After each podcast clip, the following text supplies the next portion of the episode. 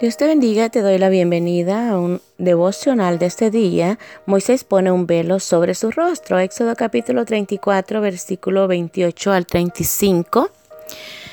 Podemos ver a través de la palabra que Moisés tiene un encuentro sobrenatural en el Sinaí, en donde le fueron dadas las tablas de la ley. Cuando Moisés sube a hablar con Dios en el monte Sinaí, la gloria de Dios se le fue revelada y esa gloria cubrió su rostro. Moisés era el emisor, el mensajero, que él era quien iba a traer la palabra Iba a traer las instrucciones que Jehová estaba mandando al pueblo de Israel.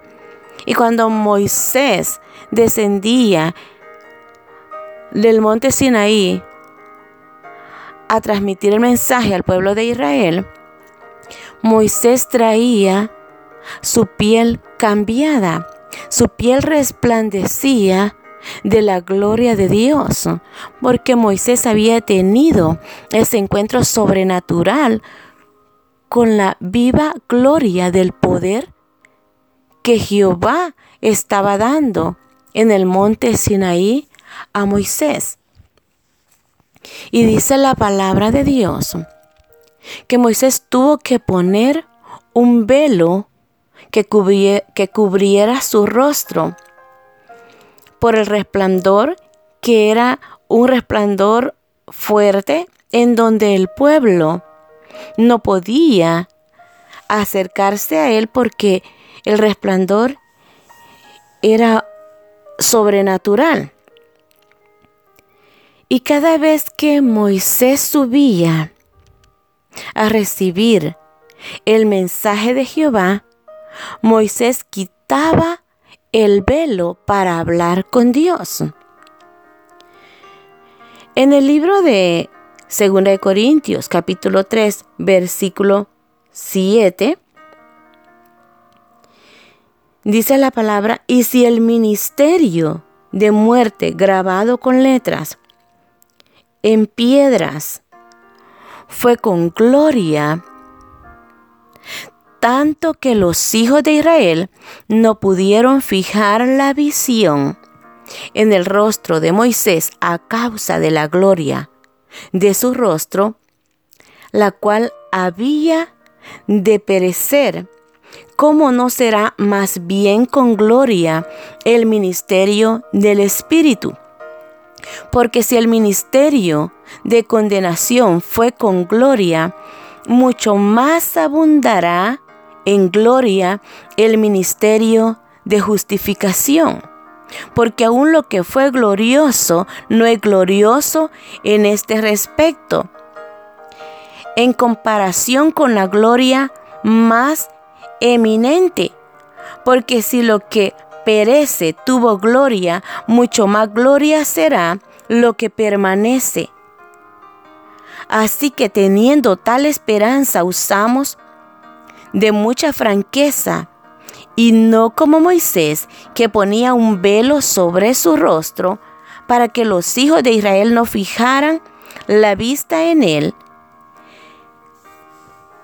el fin de aquello que había de ser abolido. Pero el entendimiento de ellos se embotó porque hasta el día de hoy, cuando leen el antiguo pacto, les queda el mismo velo no descubierto, el cual por Cristo es quitado. Y aún hasta el día de hoy, cuando se lee a Moisés, el velo está puesto sobre el corazón de ellos. Pero cuando se conviertan al Señor, el velo se quitará. Porque el Señor es el Espíritu. Y donde está el Espíritu del Señor, allí hay libertad.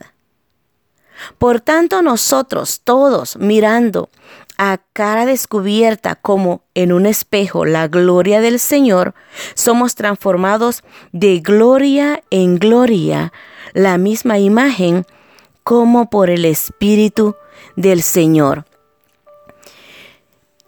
En el tiempo que Dios está revelando su gloria, estamos viendo a través del poder del Espíritu Santo de Dios que hay una gloria revelada a través del poder del Espíritu Santo de Dios y es una gloria que permanece, una gloria que no perece. En el tiempo antiguo había una gloria que podía desvanecerse, pero hoy en día Dios está hablando que el poder del Espíritu Santo de Dios permanece, que la gloria de Cristo es una gloria eterna y en su gloria, porque el Señor dice su palabra que a través del Espíritu Santo de Dios, donde está el Espíritu del Señor, allí hay libertad. Dios está hablando a través de esta palabra que en la comunión que hay con Él, allí hay libertad a través del poder del Espíritu Santo de Dios, porque su gloria es eterna. Y dice de que nosotros hoy día podemos todos mirar, mirar cara a cara, a cara descubierta como en un espejo la gloria del Señor. Dice de que nosotros somos transformados de gloria en gloria,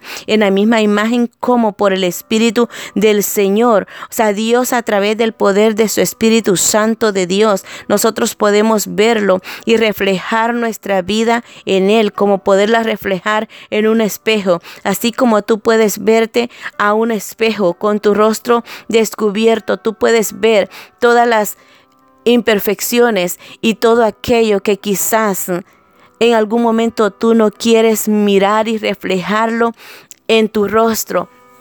Pero todo cuanto tú puedes mirar delante del rostro de Dios a través de su gloria, a través del poder del Espíritu Santo de Dios. Él puede traspasar porque Él traspasó el velo y ese velo a través del poder del Espíritu Santo de Dios fue quitado. Ese velo que cubría quizás vuestra vergüenza, ese velo que cubría nuestro pecado a través del poder de su sangre, a través del poder del Espíritu Santo de Dios.